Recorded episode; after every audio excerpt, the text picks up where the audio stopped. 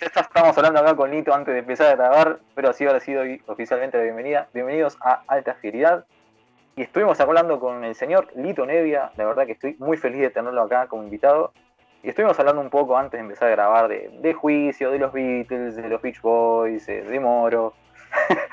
Arrancamos con todo, con problemas tecnológicos, todo muy bien. ¿Cómo estás, Lito?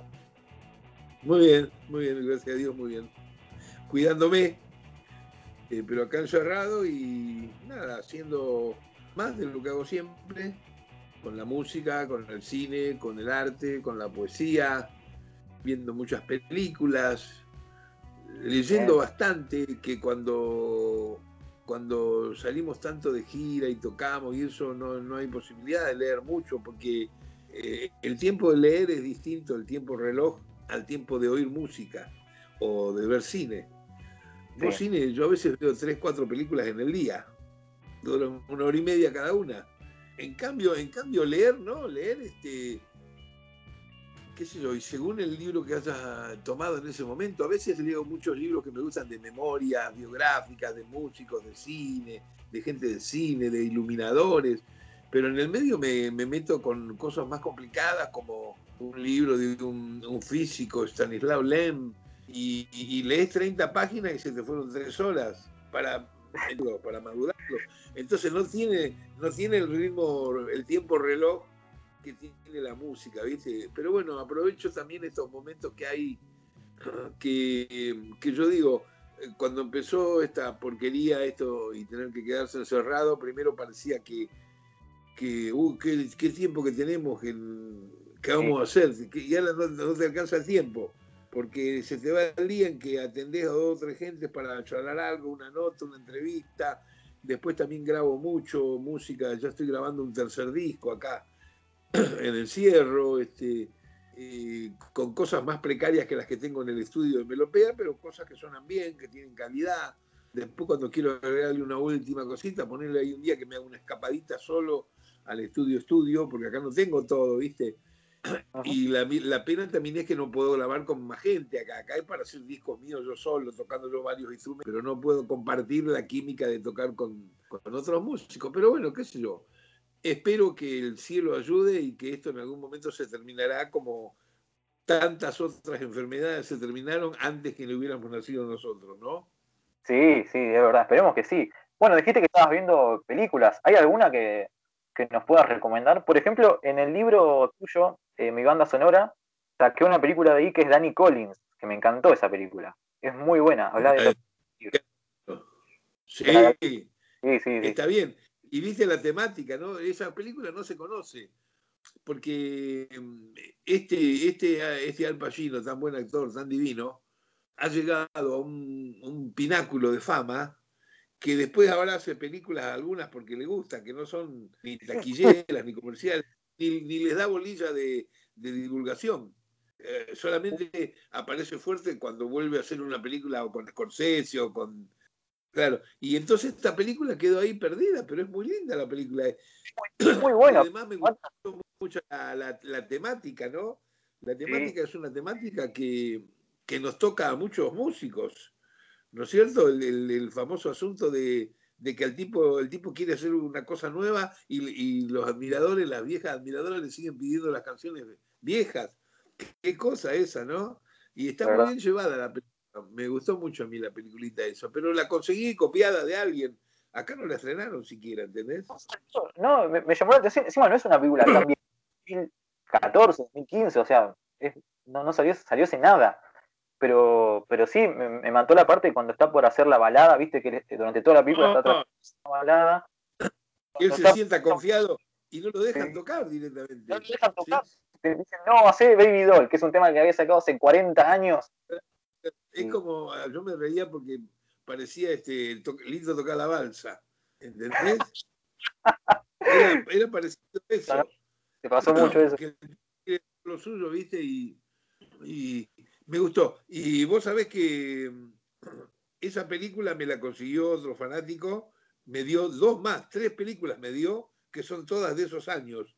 13, 14, una cosa así, y que no las conoce nadie. Hay otra que no me acuerdo del título ahora, más adelante si querés te escribo y te lo paso, que él hace, que tiene una relojería, una relojería, por ejemplo, y arregla relojes, qué sé yo. Eh, unas películas así que son disques medio independientes, ¿no? Son, son raras, este, muy lindas, sí, sí. No, yo veo de todo, ¿viste? Y, veo, por ejemplo, eh, muchas series, porque he comprendido que las series han pasado a ocupar el lugar del mejor cine. Es decir, la industria, la industria del cine, la industria del cine, muy parecido a la industria del disco, es tal la obsesión por querer hacer cosas que vendan y, manejar millones y millones, que han, eh, han, hecho de, de, este arte, el, cine y la música, eh, un aburrimiento. Es un aburrimiento. Llega la nueva película y lo único que importa es cuántos millones de dólares les costó hacerla. ¿Cuántos millones recaudó? Y, no, y cuando no recauda es hablar de cuánto no recaudó también, porque hay unas que se las meten en la cola, ¿viste? Entonces yo digo, ¿dónde está el arte? Y vos ponete a pensar que eh, ese cine que yo tanto hablo, que, que me crié con ese cine gracias a mis viejos del Rosario, y que sigo viendo porque las tengo, la mayoría de las películas las he conseguido. Ese cine de thriller, de serie negra, eh, de capa y espada épico, de western, de cowboys. Ese cine eh, es un cine del 50 antes del 60. Y este, imagínate que yo tenía 8 o 9 años, ¿entendés? Y, y, la, y, la, música, la música, toda la música que quieras del rock, del Mercy Beat, de Inglaterra, todo eso, que sigue siendo hoy en día una música eh, impresionante, como los arreglos, cómo tocan, cómo cantan. Bueno, eso no existe más, pero existió y está al alcance de la mano. Entonces vos decís, ¿qué, qué pasó acá? Y según las cosas que yo he investigado por ahí, que he hablado también con otros músicos que he conocido en el mundo por ahí, ¿qué pasa? Parece ser que en esa época había un montón, como siempre, hacía falta para producir un mecenas, un tipo que tenga guita. Bueno, los tipos que había en ese momento que ponían la guita, digamos, los, de la Metro Goldwyn Mayer, los de la Paramount Pictures, o los de las compañías discográficas, no entendían un carajo, pero decían, tenían el criterio de que tenían que invertir el dinero en hacer algo que estuviera bien hecho para que a la gente le gustara y se vendiera. Ese era el criterio de venta. Y parecería ser en los últimos 10 años, por poner una fecha, que el criterio de venta es, poner, es hacer lo peor, lo más feo, porque parece ser que eso le va a gustar a todo el mundo. Es decir, eh, ponen, guita, ponen guita en docenas y docenas de películas para los adolescentes que son todas de, terror feo, mal, mal hechas, que todas comienzan que en la oscuridad por el bosque viene corriendo una adolescente desnuda, escapando de un tipo que viene con un hacha atrás. Eso es una mierda realmente. Y esas películas las ve un montón de gente, pero esa, esa gente es un público cautivo que ellos tienen.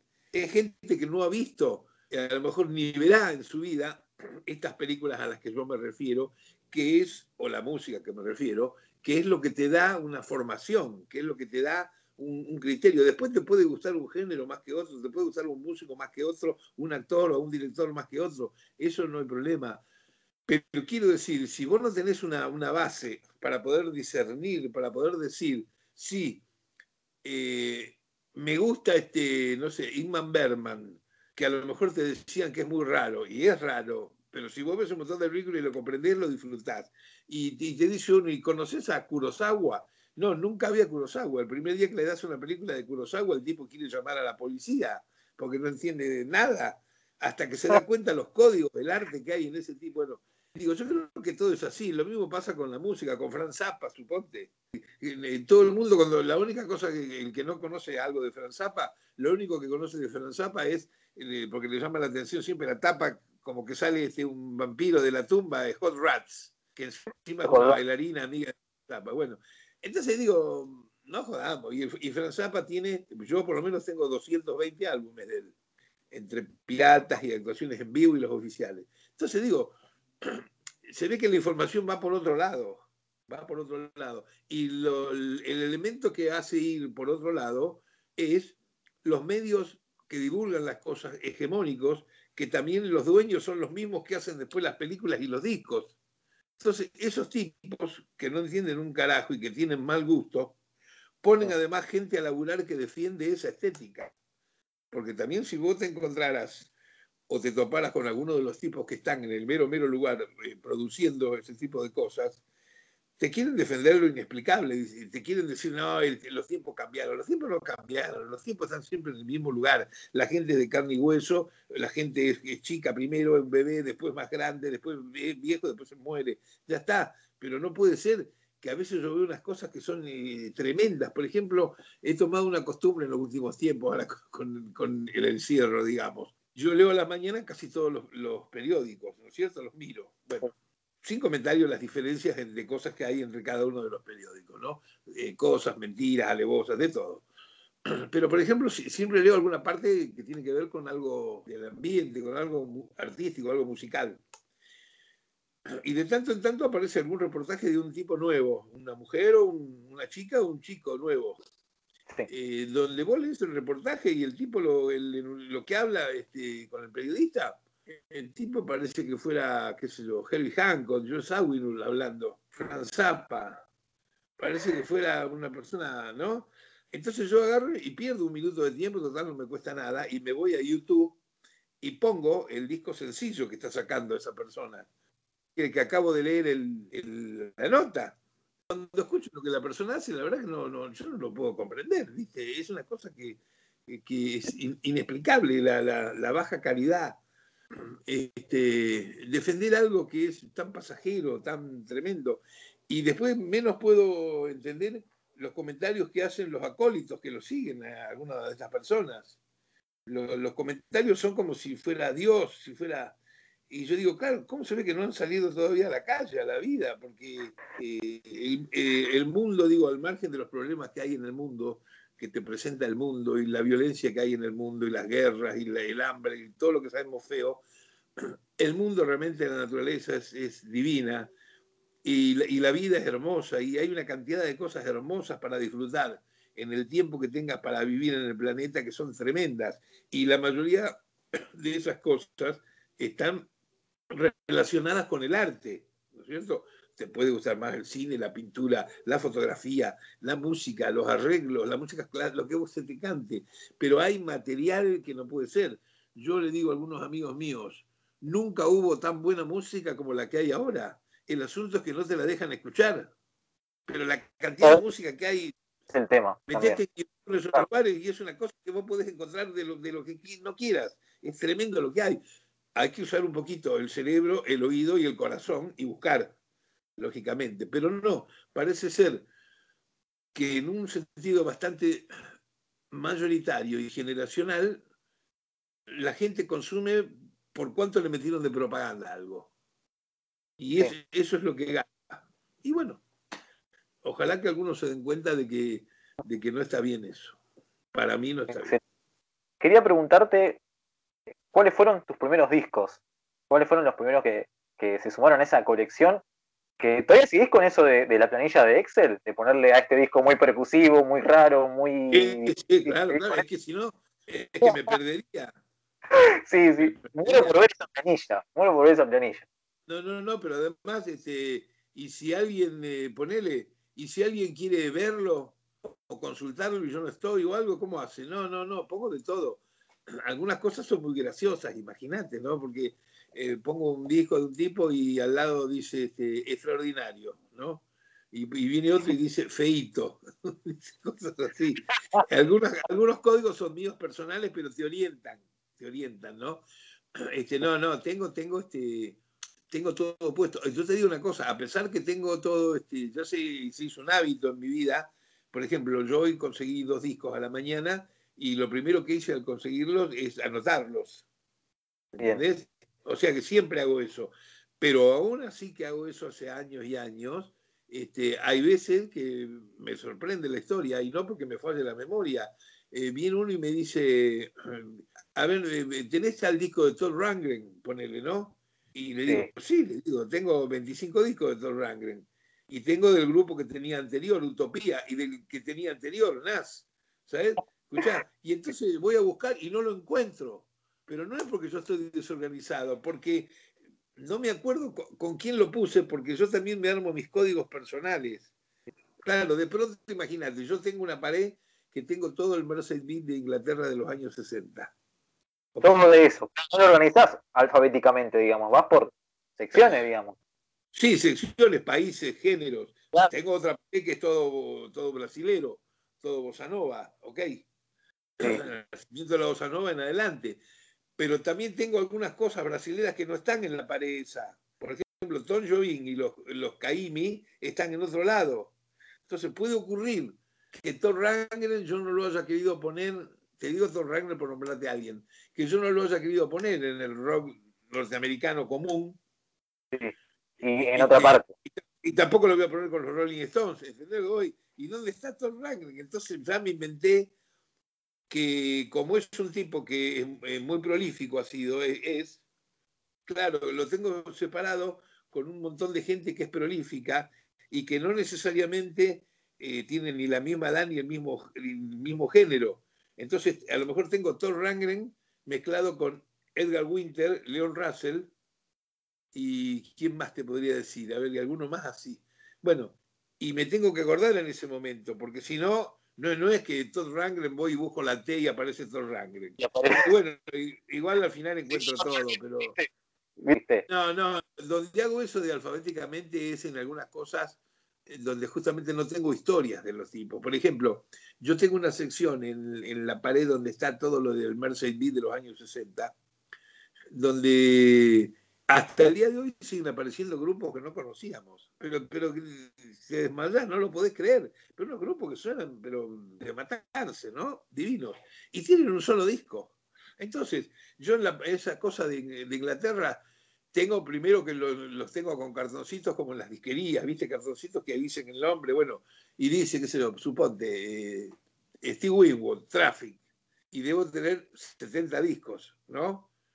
Desde que el tipo comenzó con Spencer Davis Group y sigue sigue. Bueno, después dice Manfred Mann y están todas las formaciones de Manfred Mann.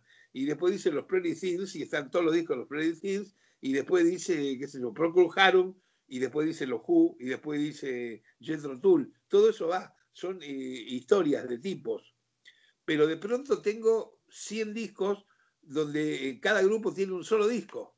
Son, son como. Claro, porque son un solo disco. prolífico no es, por él, si un solo disco. No, no, no, pero son grupos que grabaron un disco y se desarmaron.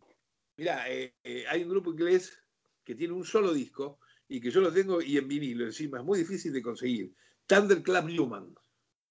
Sí, Something in the Es el grupo del amigo, de Peter Townsend, de los Who, que tiene una canción que se llama Algo en el aire, Something in the Air. Something in the Air que la pasan en películas cuando reflejan los años 60. Bueno, esos, tipos, el tipo, el que, el que canta, era, manejaba la combi. Speedy Kenny se llama el tipo.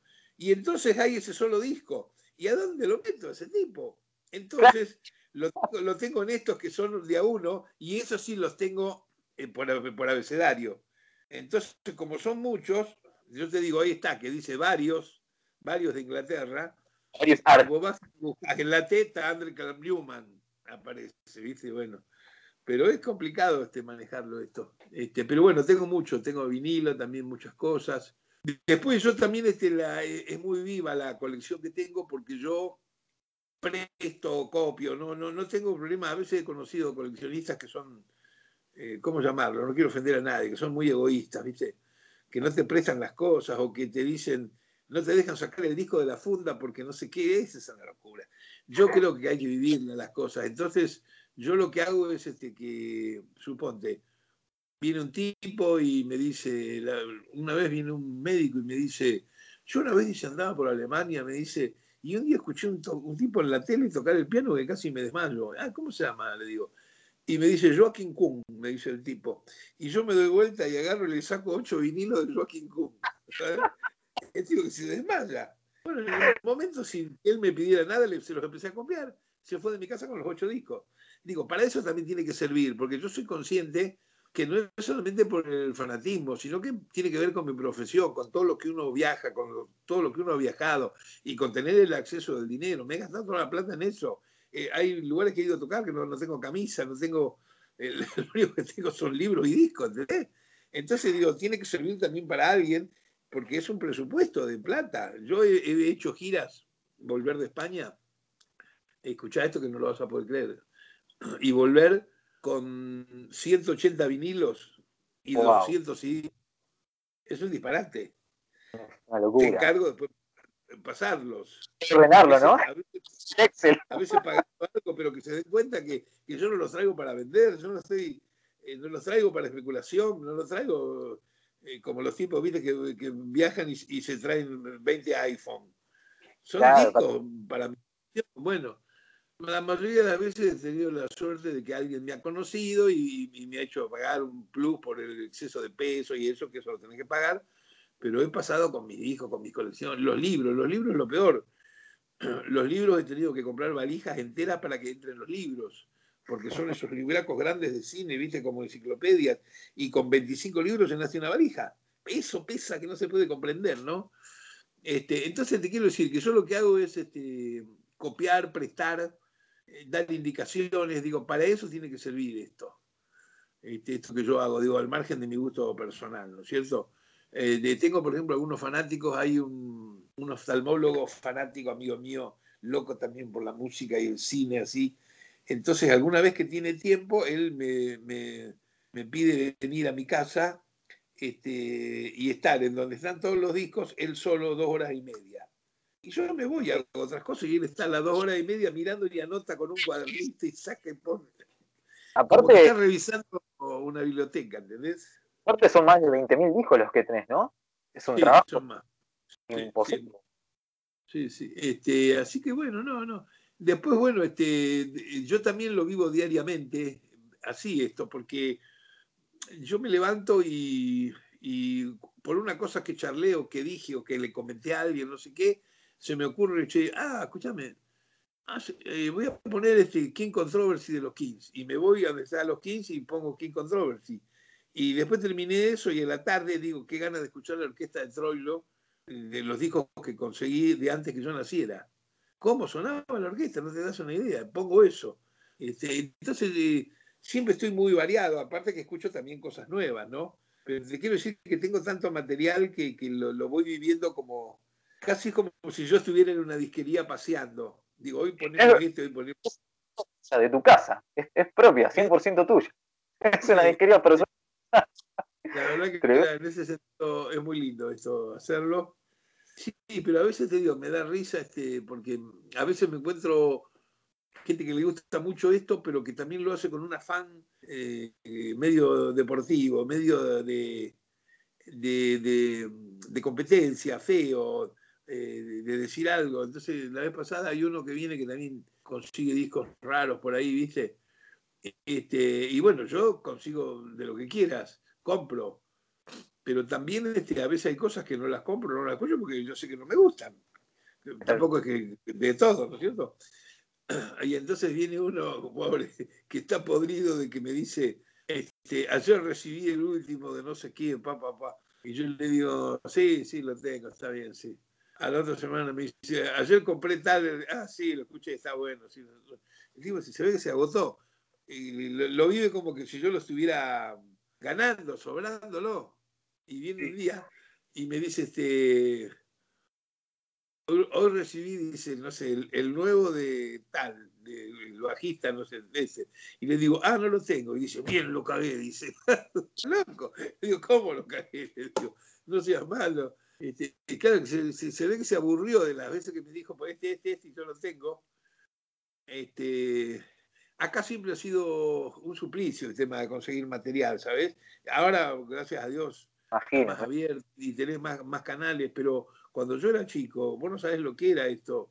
Eh, eh, cuando yo era chico, y, ojo que Rosario era uno de los lugares, modestia aparte, más de avanzada, de, fanáticos y tipos que tenían discos raros, porque teníamos además el puerto, y el puerto hacía que venían de tanto en tanto barcos de Liverpool o de Holanda, y los tipos venían y vendían y tiraban, los marineros tiraban los discos singles que habían comprado en ese momento. Y los discos singles eran este, los zombies, los Kings, Manfred Mann, todo eso, los Jarvis, ¿entendés? Bueno, ahora, este, era difícil conseguir un disco porque vos no podías comprar nada importado. Tenías que ser millonario. No hablemos ya si te dedicabas a la música, si vos supieras la primera guitarra que yo tuve, te da, vergüenza, no lo puedes creer. Eh, no que hoy en día, viste, que vas a un negocio por acá de Talcahuano, acá en la capital o en el interior mismo, y, un pibe se puede comprar una, una, Fender, una Gibson, una Epiphone. No existía eso. Tener una Fender era como decir, no, pero ese tipo, de, que es millonario el padre, ¿de dónde sacó para tener una Fender? ¿Entendés? No existía, porque no existía tampoco la mecánica, ni, ni, se, ni se le había dado bolilla comercialmente a la posibilidad de que se importe algo y a que vos lo quisieras pagar. Entonces, si vos realmente te, ponías, no, yo quiero tener esa guitarra porque quiero tener esa guitarra, y iba a una de las casas de música habituales de ese momento, te hacían un plan y era como si te compraras un departamento. Claro que te estaban afanando, claro que te estaban afanando, ¿entendés? Pero es una locura, no era ya el impuesto que vos decís, bueno, mirá, esto como viene de afuera. Claro. Digo, viste que hoy en día, por ejemplo, suponte, siempre es más caro alguna cosa que te traen de afuera, una cosa que vos quieras tener. Ponele que si vas a comprar un, no sé, no sé cuánto vale hoy en día, pero vas a comprar eh, eh, un CD y, te lo venden a, qué sé yo, 800 pesos, suponte. Y vos querés tener el importado, bueno, no sé, pero ponele, ponele que te lo venden a mil pesos, ¿no? Para dar un ejemplo. Y vos decís, no, yo quiero conseguir el importado porque tiene la tapita así, aquello y lo otro. Y viene un tipo y te lo vende a 2000 digo, decir, bueno, es más caro, pero hay una relación. No, lo que yo te digo era algo eh, tremendo. Era como que la guitarra nacional costaba 50 pesos y comprarte una Fender costaba 50 mil, ¿me entendés? Una cosa que era, decir, ¿por qué? ¿Cómo se fue tan caro? Nadie tenía nada, nadie podía tener un equipo, eso no existía. Después se fue un poco ablandando eso, este, cuando nosotros ya empezamos a tener mucho éxito, imagínate, nosotros con los gatos, que fuimos los, los primeros que tuvimos semejante éxito dentro del, género del rock argentino, fuimos los primeros también que tuvimos este, un equipo que no tenía nadie. ¿De dónde los compramos los equipos? Se los compramos a los músicos ingleses que vinieron a tocar y que tocamos con ellos. No estaban en el negocio. Herman Hermes, y después los vendimos, los de Herman Hermi, y al otro año compramos los de los Tremelaus. Sí, sí, leí eso pero no, pero no era que el que nos veía decía, ahora me voy al negocio y los compro. No había. Pero eso hizo que eh, también empezaron a importar algunos, eh, empezaron a hacerse acá también algunos equipos, Robertón era muy famoso y sonaban bien, eh, con el criterio así de hacer el bafle más grande. Recién ahí empezó eso a moverse, pero si no era inconseguible. hay una canción tuya que yo durante estos últimos meses la escuché muchísimo, eh, tanto que hasta la adopté como un himno personal, una especie de himno personal. Esa canción es Yo no permito. Eh, Es una versión que me encanta mucho, que es la que hicieron en obras en el show de Calamaro en 2005. Eh, que ah, tocan con los muchachos de Versuit, hicieron una zapada de como siete minutos. ¿De quién fue la idea de tocar esa canción? No, mira, Calamaro este, es fanático de canciones mías este, y, cuando me invita o me pide algo, él elige lo que quiere. Por, eso, por distintas reuniones o cositas que andan por ahí, vas a ver que ha cantado Solo se trata de vivir, o ha cantado Nueva Samba para mi tierra, la ha grabado. Y ahí se le ocurrió hacer Yo no permito, porque él la descubrió la canción. La canción es más vieja todavía. ¿Sabes cuándo escribió esa canción? 1984, 1985. Esa, esa, canción apareció por primera vez en el disco con Supay, ¿no? Con el cuarteto Supay, o había salido antes. Apareció en un disco perdido que anda por ahí, que es el ah. disco que se llama El Rosariazo. Ah, es un disco perdido, no reeditado, donde, como, como, como es el título, es un festival en Rosario, donde tocamos todos rosarinos. Y están toda la gente que recién sale de lo que hoy se conoce como la trova rosarina y el único de la generación anterior soy yo.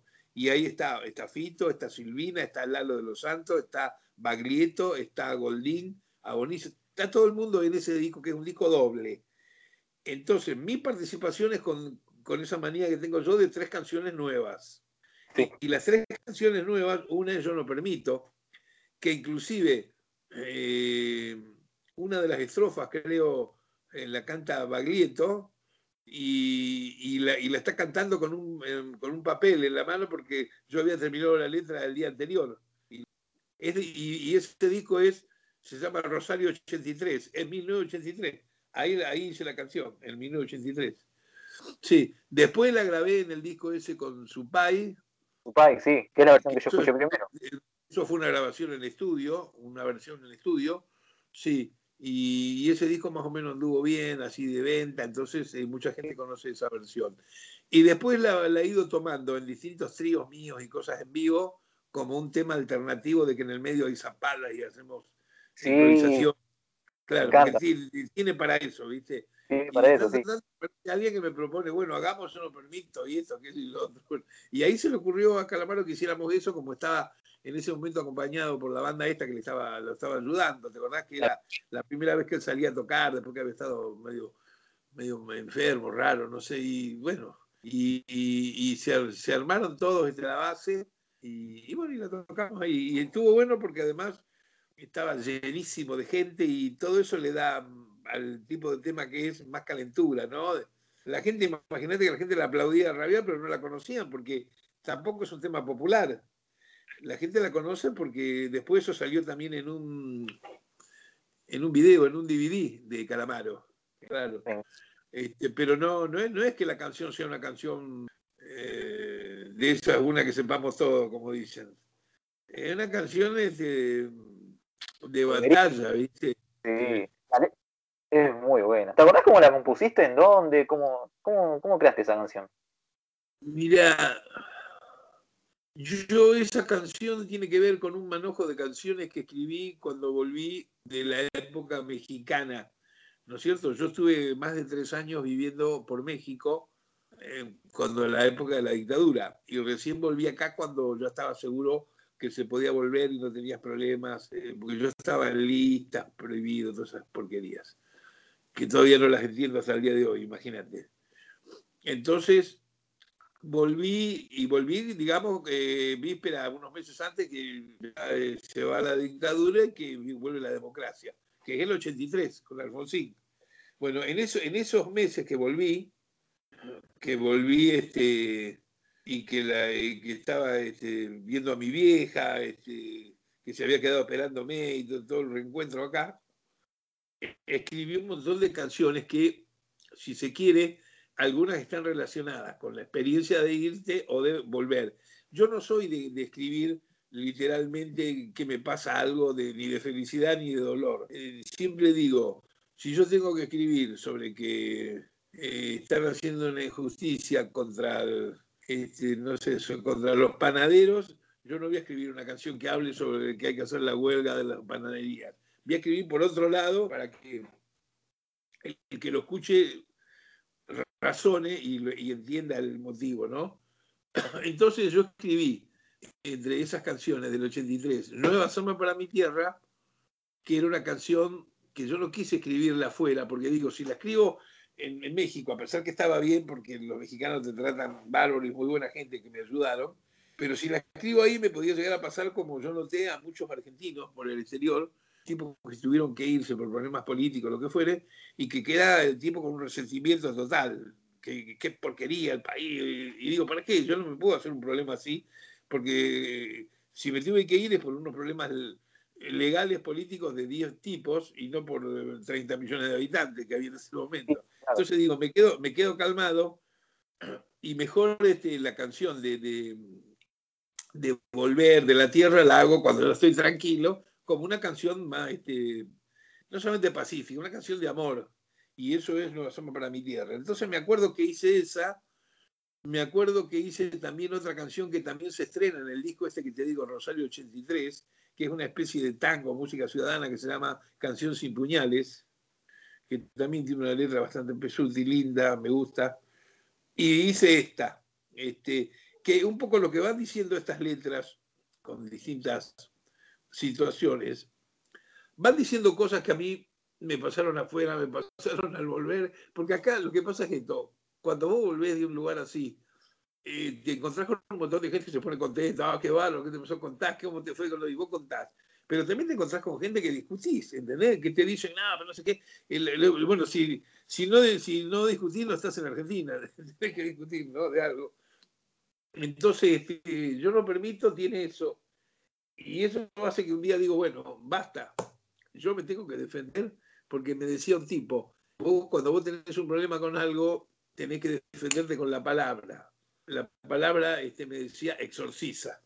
¿Entendés? En vez de seguir discutiendo, no, porque yo pienso esto, yo pienso lo otro, no. Vos escribís algo que dice esto así y chao. ¿Se entiende? Bien, buenísimo. Bueno, gracias por compartir esta historia, Lito. Bueno, estabas hablando ahí también de cuando te fuiste a México y esto me da el pie para preguntarte sobre dos personajes de los que leí en tu libro Una mirada, de los que quiero preguntarte, preguntarte y a ver si nos puedes contar alguna anécdota o algo. Gil, sí, Gil es uno y el otro es Nube, que me morí de risa con las anécdotas que contabas en ese libro de, tu amigo Nube. Sí, bueno, eh, Gil y Nube, los dos, eh, que no se conocen entre ellos, son por, sí, son por un lado esa clase de personajes que normalmente muchos músicos tienen en su vida al lado, que aparece alguien que, los quiere, que los ayuda, que está, que está a su disposición para solucionarle cosas, eh, eh, que termina, eh, no, no, es exactamente, no es tampoco el plomo, no es tampoco el asistente, es alguien que te ayuda transitoriamente en un momento de la vida y que tiene también su vida y, por ejemplo, Gil después recibió un profesor de historia, después capo en otra cosa, en, computación, en cibernética, qué sé yo. Eh, eh, y Nube lo mismo. Pero bueno, tuvieron en su momento de adolescencia participación con cosas mías de mis tocadas. En Nube, en, la época de los años 70, el trío con este, Astarita y Enero González. Después que termina ese trío, que me voy al exilio. Y allá, en toda la época, para yo organizarme y conseguir trabajo, porque no me conocía nadie, no tenía un mango ni nada, en México, el tipo que me ayuda es este estudiante que conozco, que es Gil, hoy en día súper amigo mío, por supuesto. Ahora que estuvimos, el último lugar que tocamos antes de entrar al encierro el año pasado fue en México.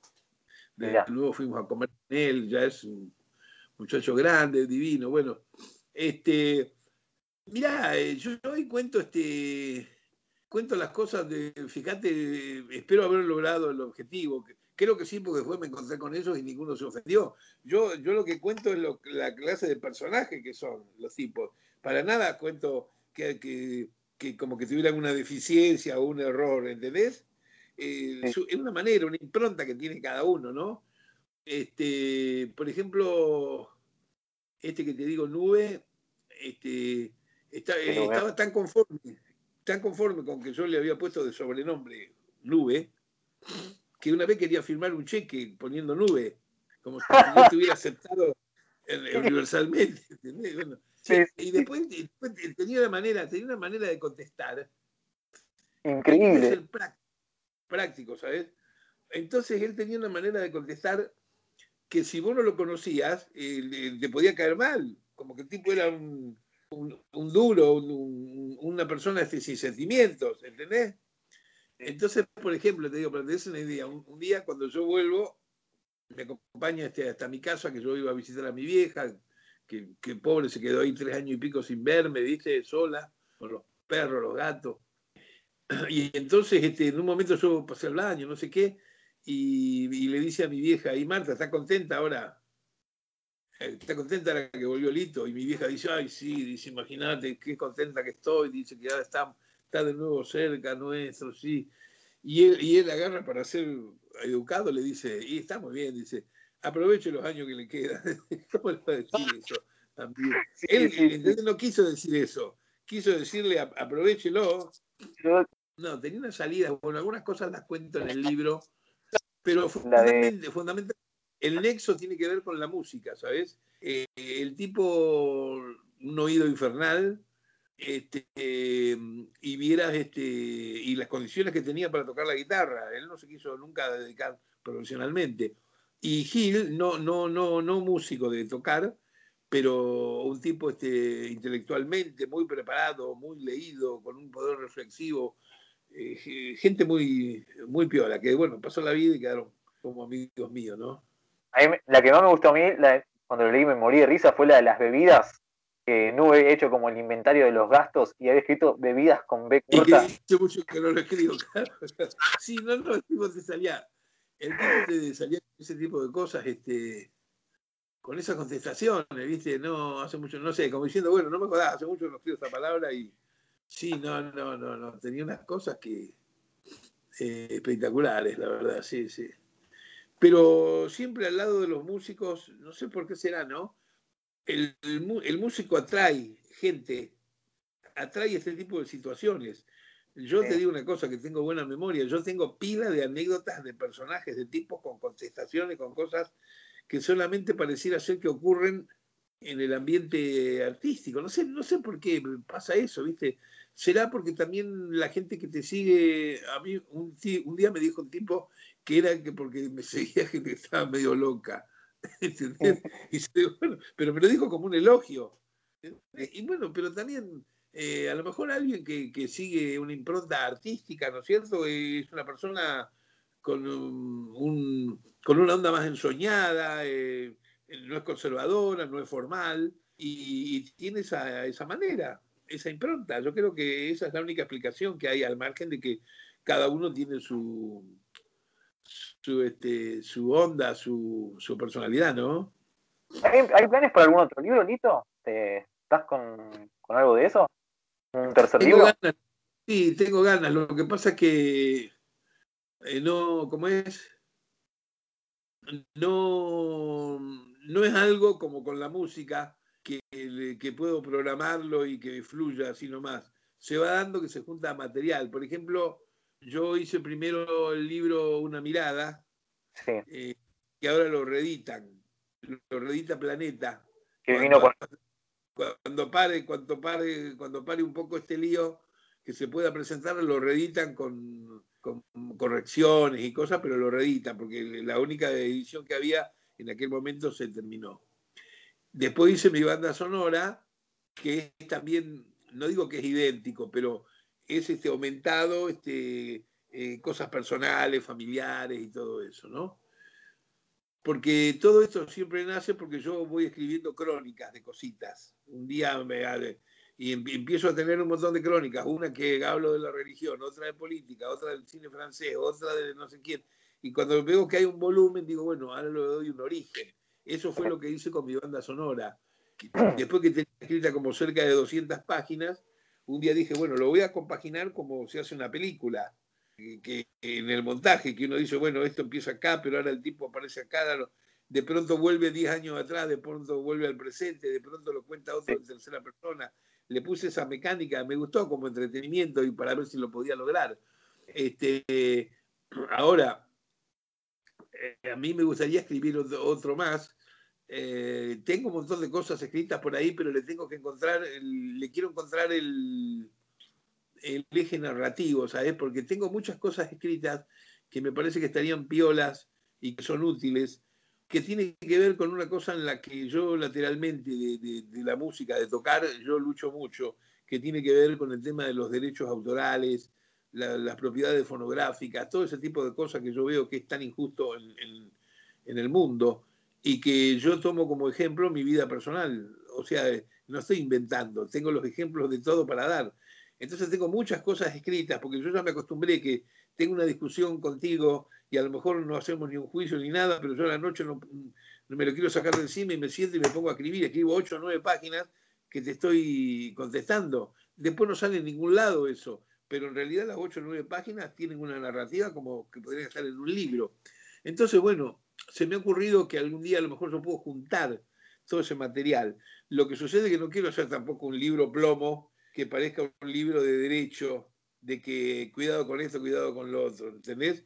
Quiero tratar de, poder eh, hacerlo andar, girar, como, que es como lo que es la historia de un músico, cómo le va pasando. Es decir, vos imaginate, hay músicos que todavía no saben dónde queda Sadaik, no es ya que no entienden de derechos, no saben.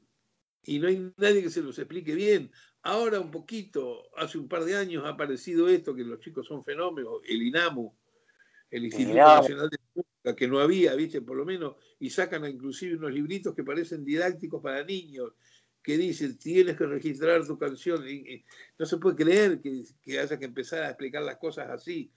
Hay mucha orfandad en todo ese, en todo ese asunto, ¿sabes?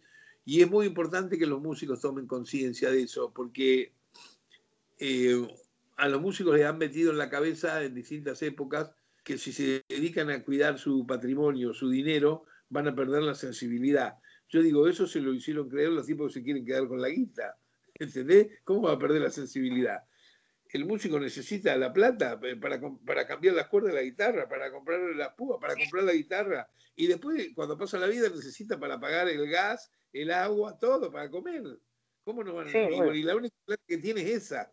La plata que tiene es la de el derechito que deja su canción, quién toca la canción, quién pagó, quién no, y el lugar donde va a tocar. Es lo único que tiene. Y no todo el mundo va a tener el destino de ser famosísimo y millonario.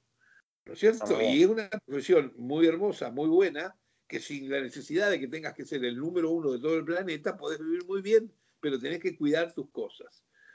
Entonces, a mí me dicen a veces ahora, ¿qué, dice, ¿qué consejo darías este, a un músico? Yo odio eso, no me gusta, eh, eh, no hay consejo. Cada persona tiene que accionar según su cabeza, su destino y chao. ¿Cómo me anda dando? Yo te digo eso, te digo lo Yo te puedo emitir una opinión, pero no te voy a decir una cosa, haz esto, haz lo otro, con seguridad, porque qué sé yo qué te va a pasar. Entonces me dicen, ¿qué consejo le darías a un músico? ¿Qué tiene que hacer? Y le digo yo, un músico para dedicarse bien a esto necesita estudiar mucho y tener un buen abogado. Esa es la manera de dedicarse a la música, directamente.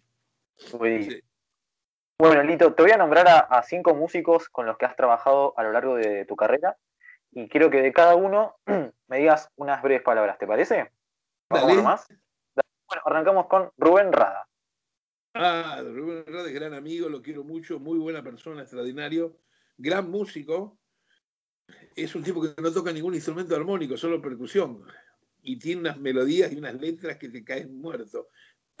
Eh, hoy a la mañana me estaba acordando de un tema de él que cantamos juntos en el único disco que hicimos juntos, el que se llama Las aventuras de Nevia Rada o Rada Nevia, como quieras leerlo, y empieza con un tema de él que se llama El Negro y la Milonga, que es extraordinario. Él canta la primera parte de la canción, yo la segunda, y me acordé del tema, lo quería, voy a ver si lo paso yo en el programita que tengo de radio los sábados, ahora dentro de poco, para referirme un poco al famoso tema este que siempre anda girando en nuestro país y que ahora lo he vuelto a escuchar por ahí, eh, que especialmente que se lo meten a muchos jóvenes en la cabeza, que le dicen, este es un país de mierda, hay que irse, tenés que ir de acá. Y, ok, ¿y a dónde te vas a ir? ¿A dónde te vas a ir? Dicen, ah, porque... Y empiezan a contar anécdotas de que un amigo mío se fue a Estados Unidos y cuando llegó en un mes consiguió laburo y ya se compró un auto y una casa. No, eso no es verdad, no existe. Se ve cada vez más eso. La verdad es que trabaja de lavacopas trabaja de algo que acá le daría vergüenza. Y allá lo hace con orgullo latino, digamos. Bueno, entonces, esta, esta canción es hermosa, mira, escuchala luego, está por supuesto por YouTube, por cualquier lado, El Negro y la Milonga, porque habla de eso, del tipo que se fue, en el caso de como la escribió él, se supone que es de Montevideo, pero bueno, se aplica en cualquier lugar hispanoparlante, ¿no? Y, y entonces este, el tipo se va y, y se cree que se va a llevar el mundo por delante porque llegó a los rascacielos. Y, muy bueno. Claro. bueno, bueno, eh, sin palabras, eh, Rada lo quiero mucho, es una persona muy buena. Muy bien. Bueno, el segundo es Domingo Cura. Domingo Cura, un tipo sensacional que tuve la suerte de tocar con él sin conocernos prácticamente a mis 21 años, imagínate. Eh, un tipo con una apertura musical, creativa, infernal. Yo le caí bien y entonces salíamos a tocar improvisando y yo hacía los quilombos rítmicos que hago a veces y él seguía todo y después proponía otro y yo lo seguía él. Eh, pasé épocas muy lindas, hemos tocado por el interior mucho en aquella época y, y, grabado mucho con él en distintos discos como sesionista y tengo un solo disco que reúne bastantes cosas con él que también está en la serie esa de que comparto con otro y que se llama Las aventuras de este, las aventuras de cura y, Lito, ¿no? Eh, una, persona muy noble, muy noble, muy, muy sensible, muy buena gente. Muy bien. El tercero es el señor Andrés Calamaro. Bueno, Calamaro es un tipo muy, muy, generoso, por un lado, muy loco por la música, muy apasionado por lo que hace. Y es impresionante la amplitud que tiene de cosas eh, que le gustan y que respeta de la música. Por ejemplo, él quiso grabar un disco que yo produjera y que hiciera los arreglos y el sonido, lo que yo quisiera, porque le gusta eso que yo hago. Pero eso no es lo de él más personal para su disco anterior ni el que sigue. Él hace otra cosa.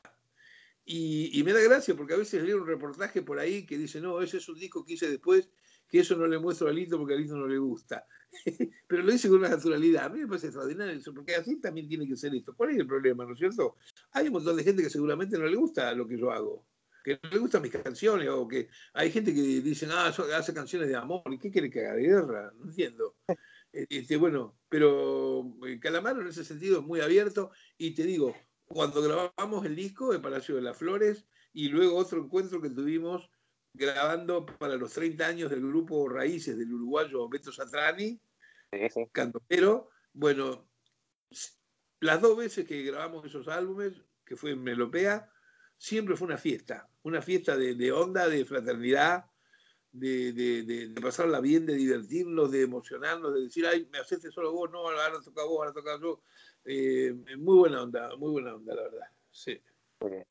Bueno, el cuarto es Enrique Cadícamo. Oh, un marciano. Ese es un marciano que me tocó, este, sí, es un marciano, una persona se fue a los 99 años y medio. una, lucidez, una lucidez que te morís, hablaba varios idiomas. Te podía estar hablando de Francis Ford Coppola mezclado con qué le decía Don Carlos. Don Carlos era Gardel. Unas anécdotas que te caes desmayado. Y yo había tomado la costumbre que una vez a la semana salíamos a comer. Para mí era una sensación al comienzo muy extraña, porque yo estaba por cumplir 50 años y él estaba por cumplir 100.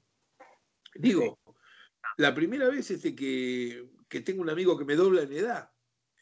Es muy difícil, claro, es muy difícil hacerse amigo de alguien de, de, otra generación. Es muy difícil por prejuicios, por cosas. Y el tipo tuvo confianza en mí.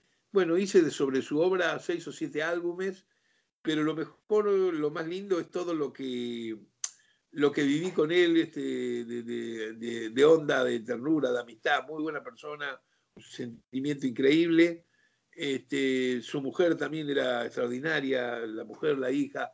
Eh, la pasé muy bien todo el tiempo que, compartí con él, que fueron tranquilamente tres o cuatro años, ¿no? Que estuve haciendo cosas hasta, hasta que se marchó. Bueno, y el quinto es Ariel Minimal oh, ese es un gran músico, ese es un músico de verdad, de raíz. Digo de raíz ¿por qué? porque hay un montón de músicos che, que tocan muy bien eh, y, que, y que son prácticos, digámoslo, que tocan bien, porque hay gente que tiene habilidad. Viste, como por ejemplo, eh, viene un tiempo y te arregla algo en tu casa que vos no sabes clavar ni un clavo, y viene un tiempo hace pum pum y te arregla todo. Bueno, no, es, un, no es un arquitecto, tiene habilidad. Bueno, hay también músicos así, que tocan muy bien algo, que tienen condiciones, pero que no son para mí de la raza músico, músico, músico. Ariel Minimal es raza músico, músico. Muy buen pibe, muy buena persona este, y muy fiel a las cosas que él se dedica. Mira vos este, la, la permanencia con, con, su grupo lo que, durante tanto tiempo, lo que hizo. Y después cuando se mete en otra cosa lateralmente también, siempre tratando de mantener la misma línea. Me, me, me encanta y me encanta además como toca la viola, él soleando el rock, eso. Sí. Me encantó el disco que hicieron ahí con, con Pez, Rodar. Me encanta la, versión. Y, tenemos, planeado hacer otro, tenemos planeado hacer otro, pero bueno. Ah, primero lo para, Sí, sí, íbamos a hacer otro. Eh, el otro sería, ahí había más clásicos. El otro sería con canciones de ambos. Este, a veces yo haciendo la letra y en la música o al revés.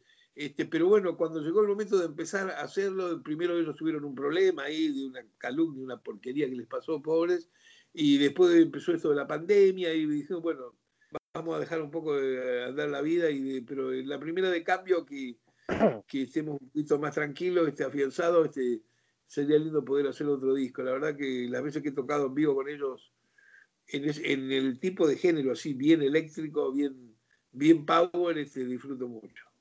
Buenísimo. Bueno, la última pregunta, Lito, es, eh, si tuvieras que elegir un disco, ya sea tuyo o de otro artista, un disco que tengas muy asociado con, determinada etapa de tu vida, con cierto momento de tu vida, eh, ¿cuál elegirías? Bueno, es muy complicado, es muy complicado porque tengo docenas para marcarte.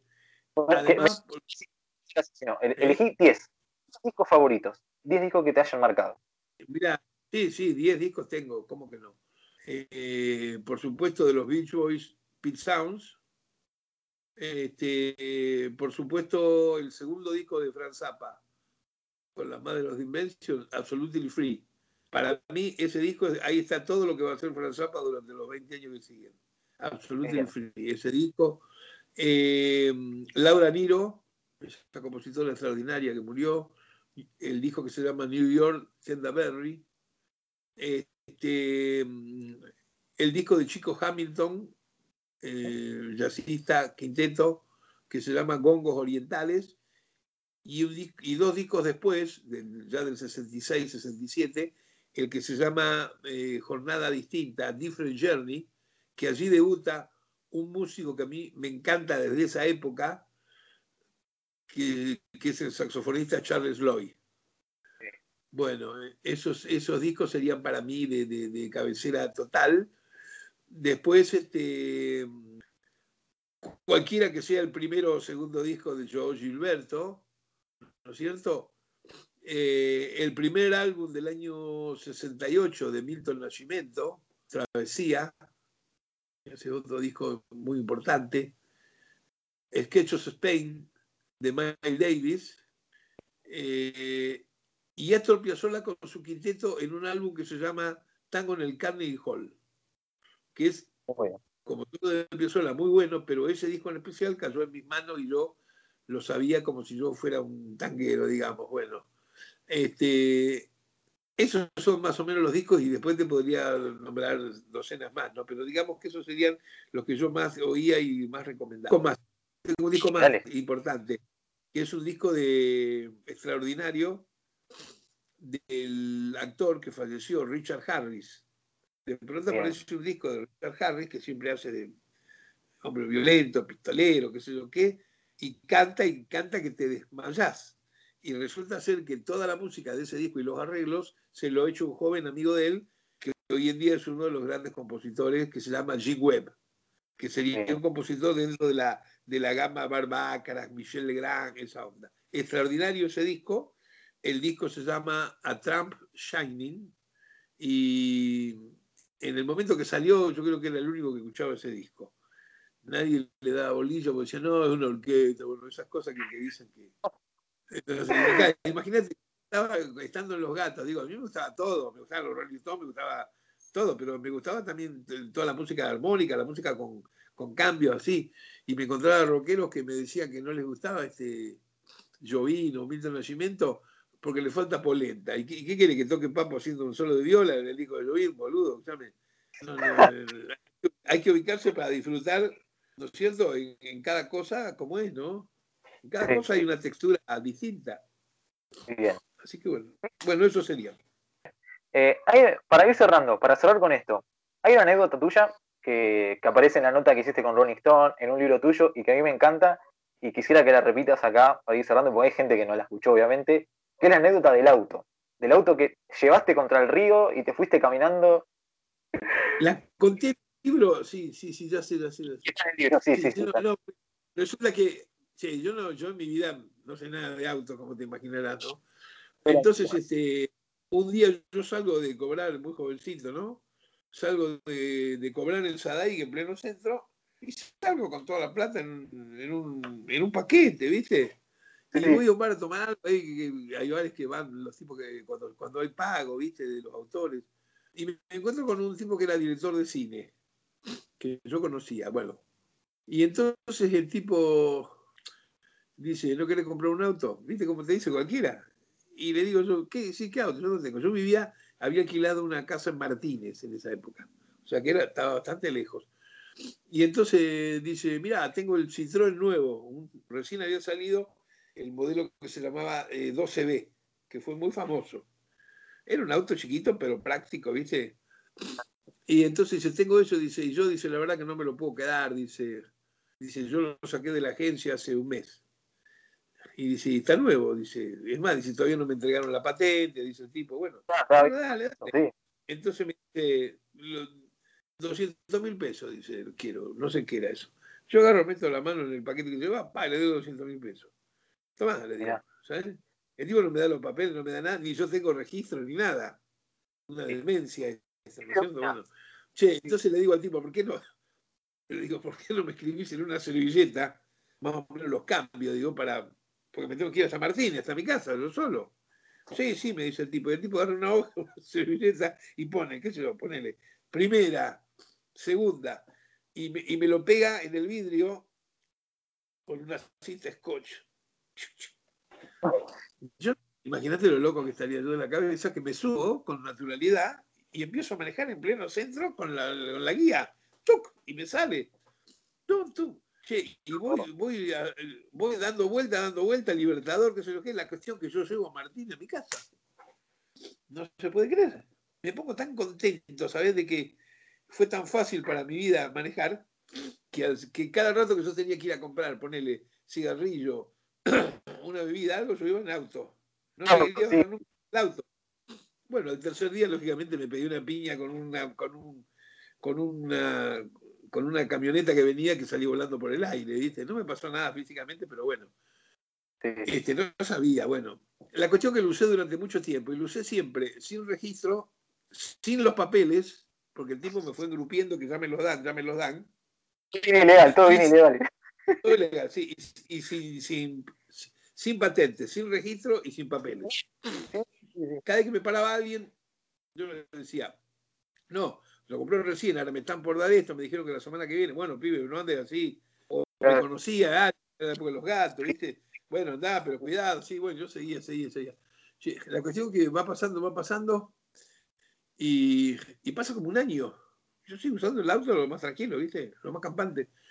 Entonces, este, un día estoy en un, en un boliche donde vamos a ir a tocar y aparece el director de cine este. Y me agarra en el baño y me dice, mira, te quería avisar, dice que para que no tengas ningún problema, dice que el auto dice, tiene pedido de captura. Y le digo, ¿cómo tiene pedido de captura? Dice, claro, dice, yo disculpame, no te lo pude decir, dice, yo andaba mal de plata, dice, y yo cuando lo saqué no pagué. O sea, él me lo pidió y no le pagó a la agencia tampoco. ¿Entendés? Bueno, y dice, y ahora ellos, dice, como, como no tienen ya cómo agarrarme a mí, porque no, no tengo nada yo, este, le pusieron pedido de captura porque quieren recuperar el automóvil. Entonces yo agarro y le digo, ah, digo, entonces digo, vos recuperás el automóvil, no te hacen nada, yo me quedo sin la plata que te di, sin el auto. ¿Cómo puede ser? Y no me voy a poner a discutir eso con el tipo. Entonces le digo, quédate tranquilo, digo, no lo van a encontrar nunca el auto. Me subió el auto y, y lo tiré en el agua, lo tiré en olivos. Que hay una- una- ¿eh? Me tiré, eh, pero me tiré como había visto en la película vieja de Nicolás Rey, eh, la de Dean, Sí. que, que hacen, hacen desafíos que se, con el auto a, a caerse y, y uno se tira un cachito antes. Y yo hice Muy eso bien, doctor. y ¡pam! me tiré y el auto cayó. Y yo me fui caminando a mi casa. Bueno, el tipo, no te puedo explicar, después me persiguió una semana que arrodillándose que por favor le dijera dónde estaba el auto. Yo no sé, no sé dónde está el auto. Por lo menos que tenga un problema, che, escúchame. Así que este, esa fue mi, mi dulce venganza. ¿no? Mirá vos. Aparte no la sabía, ¿eh? la parte final, que te estuvo buscando el, el chabón, porque la historia, la que leí, quedaba en que te ibas caminando, el auto en el agua y nada más. Así que está bueno. Sí, Este, yo me lo encontré en el ambiente. No, el tipo no tenía ninguna vergüenza. Me decía, eh, faltaba que me dijera, no sabés en el problema que me metés ahora. Él me dijera a mí. Ahora Claro. desapareció. la- Porque efectivamente, al tipo ahí sí que lo- lo- toda la demanda era hacia él, que era como correspondía. bien, mirá. Tremendo. Tremendo. Esta anécdota es, es como la, la balsa de, de- de las anécdotas tuyas para mí esto, la, leí- un millón de veces y me encanta, me encanta. No, ya, el auto ese era, era tremendo porque no, no sé si lo ubicás como ese Citroën que tiene un toldito. ¿Ubicás? Que, vos- que vos le abriste el techo, te lo abrió un amigo. Te lo había... Claro. Bueno, entonces me abrió, y- y- pero eso en el verano. Y parecía que íbamos con un descapotable, todo el, el cabello al viento, decía yo, ¿sabes? y de pronto vino abril y empezó a llover, a llover y a hacer frío. Y yo lo quise cerrar, nunca lo pude cerrar. Entonces salía con paraguas, manejaba con el paraguas, ¿entendés? Chin, chin, chin, chin con el paraguas. Y la gente dice, este tipo se volvió loco. Acá se vino, ve, acá se vino esta que es de la onda del. Vení, A ver. vení. Mirá, A, a mí se, recién apareció mi gato. No sé si lo viste en un toque. Se fue, Claro. un mordito y se fue. Bueno, de hecho, en, en tu libro, no, me- no me acuerdo si es una mirada o el otro, Banda Sonora, tenés un capítulo dedicado exclusivamente No, al tema. Una mirada, una mirada. Sí, sí, sí, que bueno, En porque mirada, que en sí. una, que hay una foto de uno, de uno de ellos, de Judici, el gato blanco ruso, Judici Onestin Sacharía se llamaba, que está en el techo del Citroën. Sí, sí, y también está la de Lorenzo, el gato Lorenzo. ese. Bueno, Así que. Este, gracias. Gracias por este cualquier cosa que te ocurra, este, podés mandar este mails que yo eh, contesto mails. Dale, dale, este, buenísimo. un disco, alguna cosa que. Quiero escucharte en la radio. Eh, ¿Cómo es el programa de radio tuyo para quien te quiera escuchar? La página web, lo que quieras. A las 12 de la noche, el sábado, cero hora del sábado, en Radio Nacional, Planeta Nevia. Una hora que estoy muy cómodo porque me dan solo la hora y yo hablo y pongo lo que quiero. No hay publicidad, no hay nada, hablo lo que sea. Lo hago como así en mi casa, tranquilo. Y es lindo. Bueno, dale, nos comunicamos. Bueno, nos vemos. Mucha suerte.